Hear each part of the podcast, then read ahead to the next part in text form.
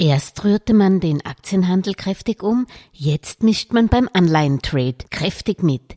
High Noon in der Online-Broker-Szene. Die Geldmeisterin. Der Finanzpodcast.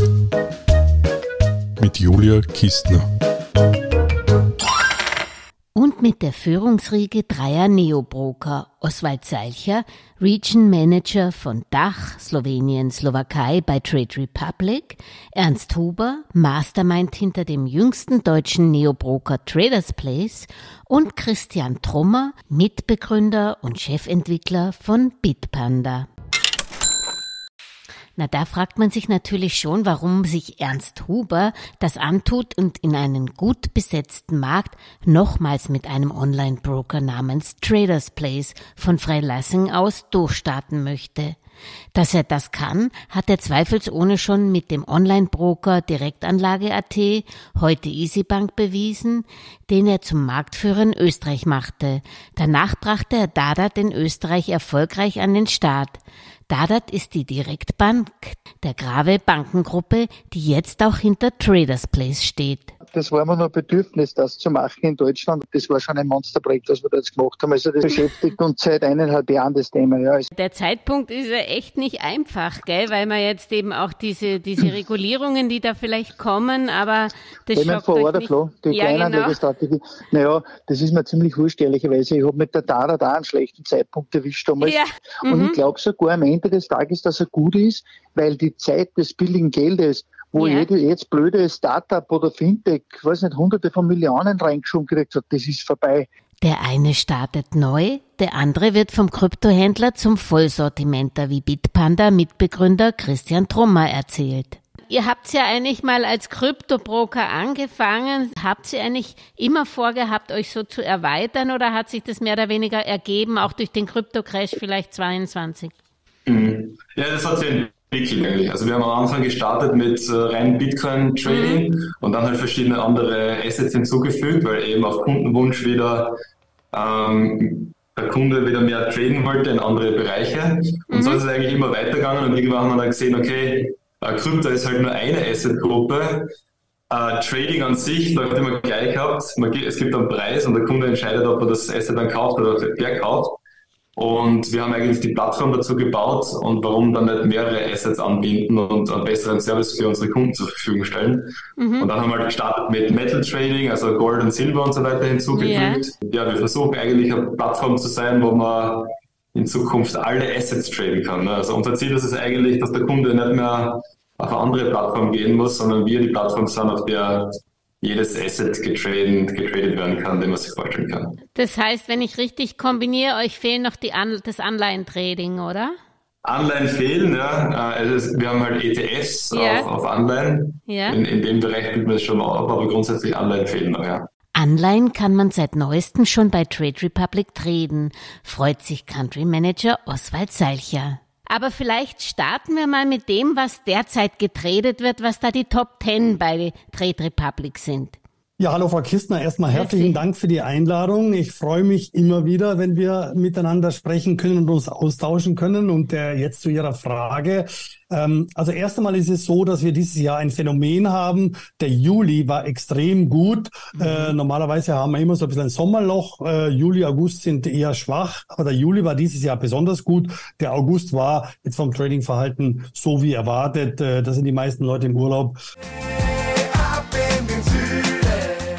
Ähm, ja, es gibt eine Besonderheit, würde ich mal sagen, wenn man sich die Top 10 anschaut, was bei uns am meisten gehandelt worden sind, und das findet man eigentlich fast ausschließlich Technologiewerte. Unsere Kunden sind tendenziell eher ein bisschen technologielastig, aber dieses Jahr gibt es einen besonderen Driver, würde ich sagen, äh, was die äh, Technologiewerte betrifft, und zwar, wir haben künstliche Intelligenz in aller Munde. Mhm. Und alles, was in irgendeiner Form mit künstlicher Intelligenz zu tun hat und alle Unternehmen, die davon profitieren, die sind ganz vorne. Wenn ich mir anschaue, wir haben hier Apple, wir haben Nvidia, wir haben Amazon, wir haben Tesla, wir haben Microsoft. Äh, also das sind alles Unternehmen, die äh, mit Technologie im weitesten Sinne zu tun haben. Und ich würde mal sagen, die ganzen großen amerikanischen Tech-Companies die werden davon profitieren. Die sind ganz vorne. Wenn ich in die Liste nach unten schaue, dann sehe ich in, bei den meistgehandelten erst an neunter Stelle eine deutsche Allianz zum Beispiel und an zehnter Stelle eine Coca-Cola, die also jetzt nichts mit künstlicher Intelligenz zu tun haben. Alles andere sind Tech-Companies. Bei den deutschen DAX-Werten ist auch ganz vorne eben die Allianz, dann kommen Daimler, VW, BASF, also eher wir, normale Werte. Und wenn man die europäischen äh, Länder anschaut, wer dort ganz vorne ist, dann ist eben auch Tesla in Österreich zum Beispiel ganz vorne. In fast allen anderen Ländern ist Apple ganz vorne oder Amazon. Interessanterweise in der Slowakei haben wir Berkshire Hathaway. Ja, wirklich. Sind ja. die generell etwas konservativer aufgestellt, die Slowaken, oder ist das, hat es damit nichts zu tun? Es könnte daran liegen, dass man jetzt endlich auch die Möglichkeit hat, in ganz große Unternehmen zu investieren. Aber das die Frage. Da kommen wir dann später drauf. Ja, ähm, also es tut sich viel. Das ist, sagen Sie jetzt auch. Im Sommer hat sich viel getan. Hängt es immer damit zusammen, wenn das erste Halbjahr ganz gut geht an der Börse, oder hat es eine andere Bewandtnis, oder ist es wirklich dieser AI-Boom oder KI-Boom? Ja, oft braucht es im Sommer einen Event, ja, mhm. der dann das Trading-Volumen äh, außerordentlich nach vorne treibt. Und ich glaube schon, ähm, insgesamt, äh, wenn man zurückschaut, hatten wir 2022 ja kein gutes Jahr. 2023 hat gut begonnen. Und wenn man sich auch die Indizes anschaut, äh, also zumindest Stand von Freitag, glaube ich, war es, also mit Österreich waren wir irgendwie vier, fünf Prozent im Plus, glaube ich, auf Jahressicht. In Deutschland beim DAX sind wir irgendwo schon bei elf Prozent. Und äh, die amerikanischen Technologiewerte sind ja über 30, 40 Prozent im Schnitt äh, äh, vorne. Das beflügelt schon. Das zeigt schon, die Börsen sind stark. Ähm, und was auch dazu kommt, äh, wir hatten ja dieses Jahr äh, Zinserhöhungen, das werden wir ja auch gleich nochmal besprechen. Mhm. Äh, und eigentlich müsste ja normalerweise, wenn die Zinsen erhöht werden, die die Börse darunter leiden. Mhm. Das tut sie, tut sie bis jetzt nicht. Mhm. Auf Und, was führen Sie das zurück? Naja, also ein gewisse, ein gewisser Zinsanpassung war schon eingepreist. Mhm. Und ich glaube, wir müssen einfach viel aufholen von Corona und vom letzten Jahr. Und da gibt es jetzt einfach nochmal einen Rebound. Mhm. Vielleicht nennen wir es einfach mal eine technische oder überhaupt Gegenreaktion zum letzten Jahr. Äh, ob das so bleibt, das äh, müssen wir ja noch anschauen. Mhm. Sie haben den besten Überblick, ob es da eigentlich Unterschiede beim Tradingverhalten zwischen Österreich und Deutschen gibt oder ist das ziemlich gleich, weil Sie erzählt haben, Tesla ist in Österreich vorne. Ist das eine also, Besonderheit? Ja, oder?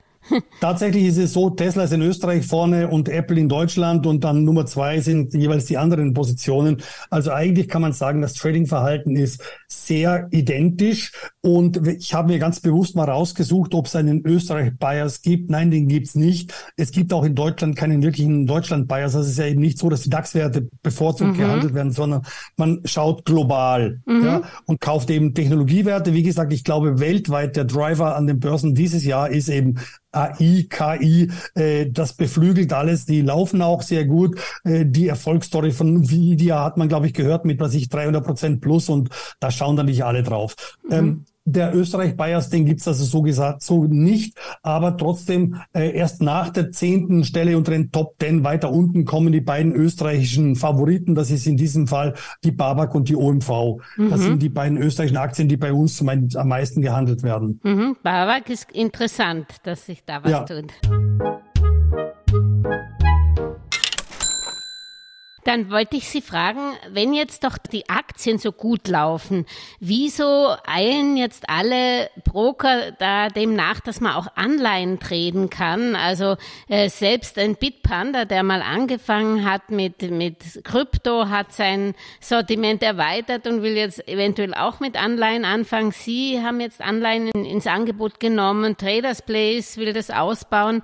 Ist es einfach so, ist gerade ein Switch da auch bei den jungen vielleicht Tradern, dass man jetzt doch sich so wie früher auf verschiedene Assetklassen aufstellen will? Oder warum stürzt man sich jetzt eigentlich auf die Anleihen? Frau Kissner, als wir uns kennengelernt haben, vor, glaube ich, 20 Jahren, da war es ja immer so, da hat man klassischerweise gesagt, das Geld geht entweder in den Geldbereich, also sprich in die Anleihen yeah. äh, oder in die Aktien. Also zwischen diesen zwei großen Blöcken oder Assetklassen ist das Geld immer hin und her gewandert. So, das gilt ja schon lange nicht mehr und der Grund, warum in den letzten Jahren niemand Anleihen gehandelt hat, liegt einfach an den Zinsen. Mhm. Wir hatten eine mehr oder weniger Nullzinspolitik und wenn Sie selbst wenn sie gewollt hätten, in österreichische Staatsanleihen zu investieren, wenn sie keine Zinsen bekommen, dann macht das Ganze ja überhaupt keinen Sinn. Mhm. Ja, außer maximal für zum Parken, aber, aber das macht ja überhaupt keinen Sinn. Das heißt, Investieren in Anleihen hat erst im Juli letzten Jahres begonnen, als wir angefangen haben, die Zinsen wieder zu erhöhen. Wir hatten am Freitag die zehnte Zinserhöhung hintereinander. Wir sind jetzt beim Einlagenzins bei vier Prozent äh, und beim äh, Ausleihezinssatz von 4,5 Prozent. Und wir gehen davon aus, oder viele, äh, sage jetzt mal Experten gehen davon aus, dass wir wahrscheinlich den Peak erlebt haben jetzt. Das heißt, viel weiter rauf wird es nicht mehr gehen. Mhm. Und das ist ein optimaler Zeitpunkt, in Anleihen zu investieren. Und deswegen bieten wir das Ganze jetzt auch an, weil Anleihen definitiv Sinn macht. Jetzt bei Staatsanleihen sind wir immer noch nicht so üppig, was die Zinsen betrifft. Aber Sie können jetzt äh, doch einen relativ hohen Zinssatz einloggen, würde ich mal sagen, und mhm. den über die nächsten Jahre festmachen, auch dann, wenn es vielleicht mal wieder eine, zu einer Zinssenkung kommt. Und das ist doch sehr wahrscheinlich, dass wir 2024 möglicherweise eine Zinssenkung sehen. Und dann ist der Zeitpunkt, jetzt in Anleihen zu investieren, ganz besonders gut. Und bei uns kommt ja noch etwas dazu. Wir bieten ja Anleihen an bei einem Euro. Das heißt also auch äh, Fractions, also sprich Teilanleihen kann man kaufen. Äh, und damit machen wir äh, die Zinsen eben zugänglich für jedermann. Das heißt also zwei Hürden gab es bis jetzt warum man nicht in Anleihen investiert hat. A, es waren meistens 10 oder 100.000 Euro Minimum erforderlich. Mhm. Das haben wir jetzt weggetan durch das Angebot von Trade Republic. Und der zweite Punkt, da alles Entscheidende, es gab halt einfach keine Zinsen und die gibt's jetzt. Aber das ist interessant. Also Sie bieten praktisch nicht nur Fractional Shares, sondern auch Fractional Bonds an. Genau. Ähm, de, da macht's ja eigentlich mehr Sinn, würde ich sagen, weil da sind ja klar Berkshire, A, wenn man die kauft, muss man auch viel in die Hand nehmen, aber meist ist ja bei, gerade bei Anleihen der Private ausgeschlossen gewesen, weil die Stückelungen 100.000 und mehr waren. Jetzt habe ich aber die andere Frage. Ich habe selber bei Fractional Shares mal erlebt, dass ich dann, als ich sie wieder verkaufen wollte bei meinem Broker, ganz schön blöd aus der Wäsche geschaut habe, weil, ich, weil sie es mir nicht verkaufen konnten gerade.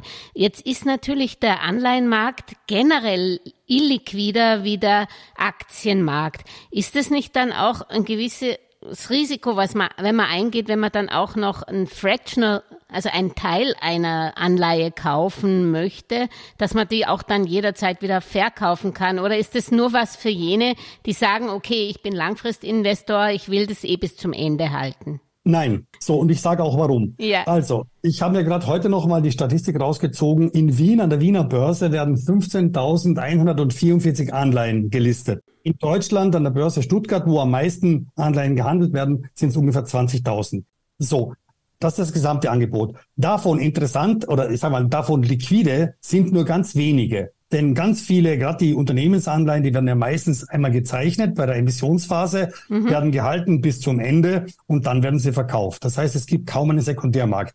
So. Und wir bieten die gar nicht an. Also von mhm. diesen äh, 15.000 in Österreich gelisteten bieten wir nur einen ganz kleinen Teil an, nämlich jene. Insgesamt bei Trade Republic gibt es ja circa 500 Anleihen, nur jene, die tatsächlich, tatsächlich sehr liquide sind. Mhm. Lustigerweise in unserem Angebot unter den liquidesten äh, Anleihen überhaupt ist sogar eine österreichische Staatsanleihe. Die ist, glaube ich, auf Nummer eins oder Nummer zwei bei den liquidesten Anleihen, wo wirklich sehr viel getradet wird. Und nur die bieten wir an. Das heißt, dass sie tatsächlich die Möglichkeit haben, ähm, jederzeit eine Anleihe auch wieder zu, kau zu kaufen und auch jederzeit wieder sie zu verkaufen. Das ist ganz wichtig.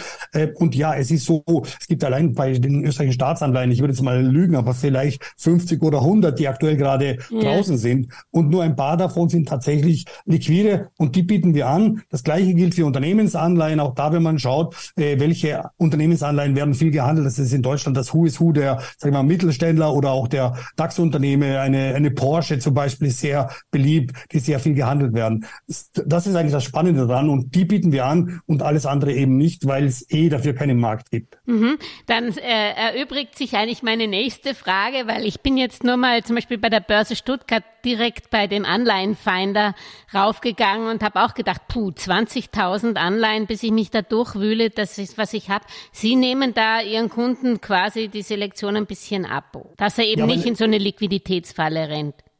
Genau, weil das wäre nämlich das Problem, wenn er es nämlich bei uns kauft, irgendeine XY-Anleihe möchte sie dann verkaufen und wir können gar nicht, wir können sie gar nicht zurückgeben am Markt äh, und das macht eigentlich überhaupt keinen Sinn und deswegen sagen wir nein, wenn jemand ganz bewusst, ich sage jetzt mal, sie nicht bis zum Ende halten möchte, aber er kann er ja trotzdem machen. Aber wenn er tatsächlich irgendwann mal sagt, ich würde sie gerne verkaufen, dann muss es dafür einen Marktpreis geben. Der ist mit Sicherheit nicht im Sekundentakt wie bei DAX-Unternehmen, aber mit Sicherheit gibt es mindestens einen Kurs am Tag oder mehrere, dass eben die Liquidität da ist. Mhm. Weil ich nehme an, die Anleihen werden auch nur über Lang und Schwarz gehandelt, oder? Genau so ist es, aber das reicht ja. Sie hatten in der Frage ja, glaube ich, mhm. so formuliert, äh, ob das nicht das Angebot einschränkt. Nein, lang und schwarz nicht, aber die Liquidität der Anleihen schränkt mhm. das Angebot ein. Wir bieten nur die an, die eben, wie gesagt, liquide sind. Ungefähr 500 Stück sind das und äh, das reicht und die werden über lang und schwarz jederzeit in Echtzeit verkauft. Ernst Huber nennt das wesentliche Problem beim Namen, das jeder kennt, der einmal nach einer passenden Anleihe für sein Portfolio gesucht hat. Das Problem, das haben aber auch wir derzeit noch, es gibt keine gescheite Anleihedatenbank. Du hast nur ein Problem, sobald eine Anleihe kündbar ist oder irgendein Sonderfeature, brauchst du ein PRIP dazu. Mhm. Und das ist das nächste Problem. Ich kenne Gott sei Dank der, der Chef von WM in Frankfurt, dieser gute Freund, ich habe gesagt, du musst uns helfen, wir brauchen für die Anleihen, die PRIP-pflichtig sind, die PRIP-Seite, kriegst du uns genau. die her. Jetzt, jetzt Jetzt sind wir da gerade noch in der Finalisierung, ist, dass wir wirklich alle Anleihen, die für den Privaten zugelassen sind und wenn man Brüt braucht, dass man das dann anbieten, dass man wirklich alles handeln kann. Bei uns sind wir jetzt gerade noch dabei, dann können wir es nochmal verdoppeln, die Anleihen. Jetzt ist natürlich vier Prozent oder sagen wir viereinhalb ist schon verlockend, aber wenn ich mir das Netto anschaue, also wenn ich mir den, den, den wirklichen, die Realverzinsung anschaue und die Inflation mir berücksichtige, dann bin ich natürlich als Langfristanleger äh, nicht unbedingt angehalten, zu viel in Anleihen zu gehen, weil damit kann ich die Inflation, glaube ich, wenig schlagen. Deswegen wird mich interessieren, was muss ich denn dann noch abziehen, wenn ich jetzt nicht nur eine Teilanleihe mir kaufe? Weil das, Sie müssen ja auch die Kosten irgendwo unterbringen. Da muss es ja irgendwelche Kosten für geben, wenn man nur Fractional Genau, es ist, so, es ist so bei uns, wie, wie bei allen anderen Produkten auch, wie bei mhm. Aktien und ETFs, wenn Sie bei uns was kaufen, kostet es einen Euro. Das gleiche gilt auch für die Anleihen. Das heißt, ein, egal wie groß das Volumen ist, ein Trade in Anleihen kostet einen Euro beim Kauf und einen Euro beim Verkauf. Mhm. So, full, full stop. Mehr gibt's dazu eigentlich nicht zu sagen. Natürlich macht es jetzt keinen Sinn, eine Anleihe für 10 Euro zu kaufen, wenn Sie einen Euro beim Kaufen und beim Verkaufen haben. Aber so ist nun einmal unsere Preispolitik. Einen Euro zum Kauf und Verkauf, ansonsten zu den Marktkonditionen, wie sie eben auch an den richtigen Börsen gehandelt werden. Mhm. Also das ist jetzt einmal äh, günstig, würde ich mal sagen. Und warum sollte man direkt in Anleihen investieren? Es gibt ja viele, ich sage es mal so Hybridprodukte. Es gibt auch sehr viele Anleihen oder Geldmarktfonds. Es gibt mhm. auch Geldmarkt-ETFs. Nur die haben alle noch Managementgebühren. Und ich habe mir mal ein Angebot von einem Mitbewerber angeschaut, der dann auch noch einen Dach ETF oben drüber gelegt hat, mhm. der wiederum aus ETFs besteht. Das heißt, die internen Kosten sind dann ungefähr an Managementgebühren so roundabout bei einem Prozent. Mhm. Wenn Sie jetzt eine Anleihen-ETF haben, der vielleicht in Summe 3,5 Prozent bringt und ein Prozent davon geht an Managementgebühren raus, dann, haben sie, dann macht das Ganze überhaupt keinen Sinn. Mhm. Das heißt, wir bieten die Möglichkeit, direkt in die Anleihe zu investieren, keine Management-Fee, kein gar nichts, nur ein Euro beim Kaufen und ein Euro beim Verkaufen. Mhm. That's it.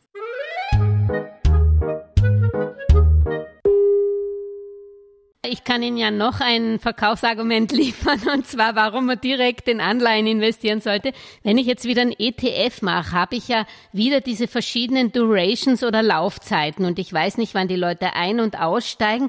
Wenn ich aber eine Anleihe habe und ich will mir ein Haus in fünf Jahren kaufen, dann habe ich genau den Zeitpunkt und kann mein Geld genau bis dahin parken. Dafür sehe ich Anleihen eigentlich für sinnvoll, halte ich sinnvoll, sinnvoller wie Aktien für sowas zum Beispiel. Tatsächlich, weil der große Vorteil von Anleihen ist, äh, man hat in der Regel weniger Risiko, mit ganz wenigen Ausnahmen, aber natürlich hat man ein äh, geringeres Risiko als bei Aktien. Man hat eine geringere Vol Volatilität und man hat im Prinzip einen fixen Zinsstrom, mit dem man rechnen kann. Und man kann eigentlich heute schon sagen, was kriege ich denn in drei, vier oder fünf Jahren heraus. Ähm, aufpassen muss man ein bisschen momentan bei den Anleihen. Was wir gesehen haben, ist eine inverse Zinskurve. Das mhm. heißt, länger laufende Anleihen notieren zum Teil, rentieren zum Teil schlechter als die Kurzläufer. Also ich glaube schon, man sollte momentan eher ein bisschen den Fokus auf die Kurzläufer schauen. Mhm. Sicht von der Sicht zwei, drei Jahren. Äh, das macht, glaube ich, mehr Sinn als die Langläufer, weil bei der inversen Zinskurve ist das natürlich jetzt äh, tatsächlich äh, nicht so günstig. Mhm. Und Sie sagen, also, wenn Sie haben jetzt noch keine Erfahrung, aber Liquidität ist geringer bei Anleihen generell, aber Teilanleihen ist nicht das Problem, dass man die auch wieder vor Laufzeitende verkaufen kann. Überhaupt nicht. Wie gesagt, hm. wir bieten nur die an, die liquide sind. Okay.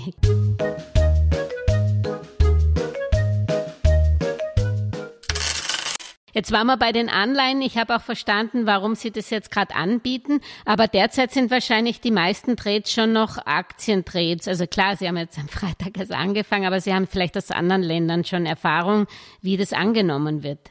Also interessanterweise ist in Italien, das ist äh, ein Land der Anleihentrader. Anleihen, ja. ja, genau. Also das ist mit Sicherheit in unseren Ländern, in den 17, in denen wir tätig sind, das Spannendste, weil dort sehr viele Anleihen gekauft werden. In Österreich muss man fairerweise sagen, war bis dato der Retail-Anleihenmarkt ein ziemlich geringer. Die Information ist auch deckungsgleich mit der Aussage vom äh, Christoph Boschan von der Wiener Börse.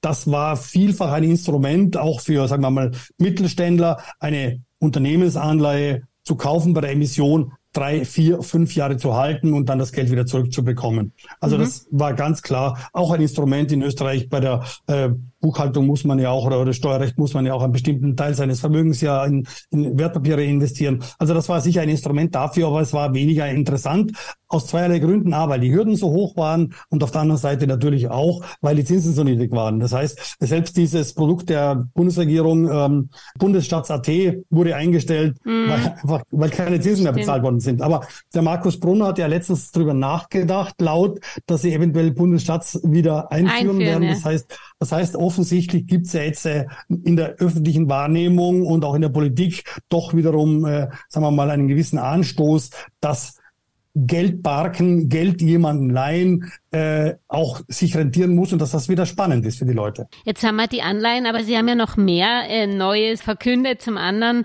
äh, auch, dass Sie vier Prozent für die Einlagen bezahlen.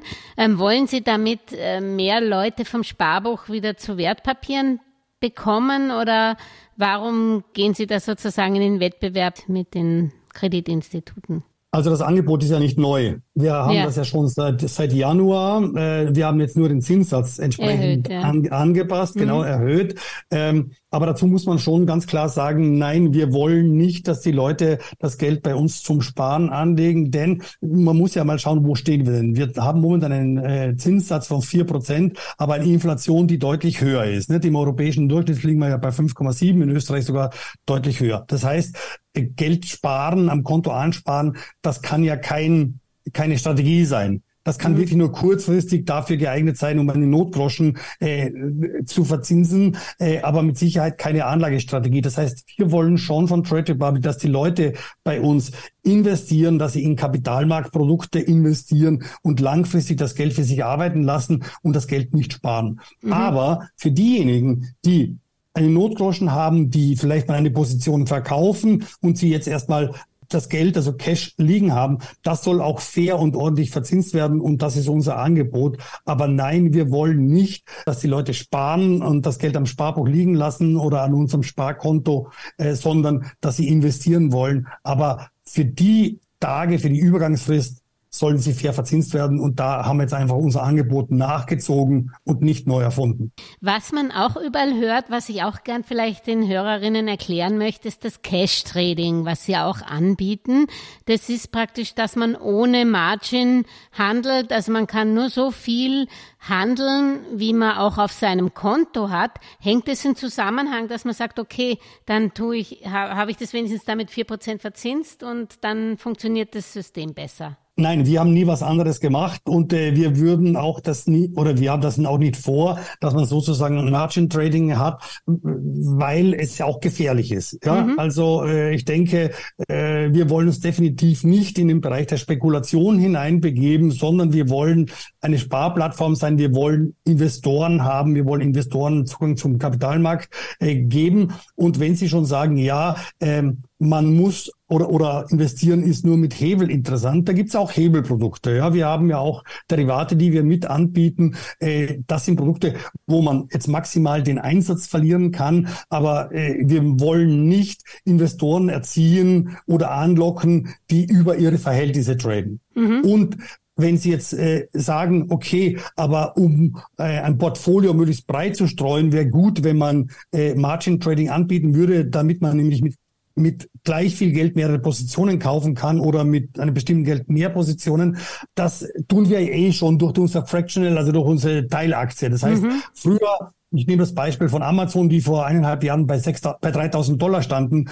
Wer damals nur 3000 Euro hatte, konnte gerade einmal eine Amazon-Aktie kaufen. Jetzt kann er sagen, ich investiere 300 Euro über diese Teilaktien, die wir anbieten, in Amazon und in irgendwelche anderen Produkte. Ja, also das heißt, ich habe eh die Möglichkeit, mich trotzdem breit zu diversifizieren, als dass ich Margin Trading nicht anbieten muss. Und ich halte das auch für gefährlich. Und mhm. die Zocker, das, die sind eh nicht bei uns. Mhm. Das heißt also praktisch, man kann wirklich immer nur so viel ausgeben, wie man auf seinem Verrechnungskonto hat. Ganz genau. Und das halte okay. ich auch wirklich für sinnvoll. Okay. Also Sie wissen ja, wenn man über Börse und so weiter spricht, dann äh, sagt man als eine der ersten Grundsätze, man soll nur mit Geld, äh, man soll nur Geld investieren, das man A hat und das man mittelfristig nicht braucht. Mhm. Äh, ich glaube, äh, Margin Trading wäre äh, völlig in die falsche Richtung. Mhm. Dann noch eine Frage, warum tut Trade Republic auch die anderen Broker aus Deutschland. Keiner von denen tut sich an, eine Niederlassung in Österreich zu machen und es damit den Anlegern leichter zu machen bei der, bei, bei der Steuerabführung. Warum macht es Trade Republic nicht? Ich habe von anderen Tradern gehört, dass in Österreich also die gesamte, das gesamte Handling so teuer sei, dass man deswegen nicht nach Österreich kommt oder dort keine Niederlassung macht? Oder warum macht es Trade Republic eigentlich nicht? Da könnte man doch sehr viele erwischen auf dem richtigen Fuß. Genau. Also wir sind ja, wir sind ja dran, äh, nur wir sind nicht an einer österreichischen Lösung dran, mhm. sondern dieses Thema ist ein europäisches Thema. Das ja. heißt, wir haben, wir haben in Italien genau das gleiche Thema. Mhm. Äh, dort wollen die Leute auch, dass sie am Ende vom Broker die Steuern abgeführt, also berechnet und abgeführt bekommen. Mhm. Äh, in Frankreich ist es sogar so, wenn man dort eine Niederlassung hat, eine Zweigniederlassung, dass es dort Produkte gibt, die steuerlich bevorzugt werden. Mhm. Äh, in Österreich äh, ist es ja auch so, dass äh, die heimischen Anbieter eben die Steuer für die Kunden abführen. Wir bieten zwar eine einen Steuerreporter an, der ist auch ziemlich gut, aber am Ende muss ich doch selber äh, eine, eine Aktion setzen und das dem Finanzamt melden. Wir wollen das machen, aber wie gesagt, wir machen keine österreichische Lösung, sondern eine europäische Lösung. Und Sie können sich vorstellen, die europäische Lösung ist entsprechend komplexer und deswegen dauert es auch ein bisschen länger. Wenn es nach mir ginge, wären wir schon längst fertig. Aber wir arbeiten dran, so viel kann ich Ihnen sagen. Und äh, mhm. äh, ich werde rechtzeitig vielleicht bei Ihnen dann als erster verkünden, wenn wir soweit sind. Äh, ich weiß selber, äh, dass auch wenn es nicht komplex ist, Steuern macht man nicht gerne. Ja, ich möchte mir das nicht antun und die Käst selber ausrechnen, ganz ehrlich. Julia, du müsstest ja nur zum Jahresende hin übertragen, dass du den Kästausgleich machst. Das geht eh mit denen immer von vorne los. Es ist auch Österreich von der Abwicklung her teurer. Es kostet einfach alles mehr in Österreich. Ja. Ob das heute halt Meldungen sind, die man bei jeder Transaktion an die Aufsicht machen muss, ob das, ob das IT-Kosten sind, es ist einfach teurer in Österreich. Du, du kannst nicht aus. Das, das ist mhm. so. Also jede Transaktion kostet mir in Österreich sicher im Schnitt zwei, drei Euro mehr als in Deutschland. Was ganz, ganz Spannendes brodelt gerade in der Erfinderküche von Bitpanda. Ein KI-unterstützter Wealth Coach für jedes Geldbörsel.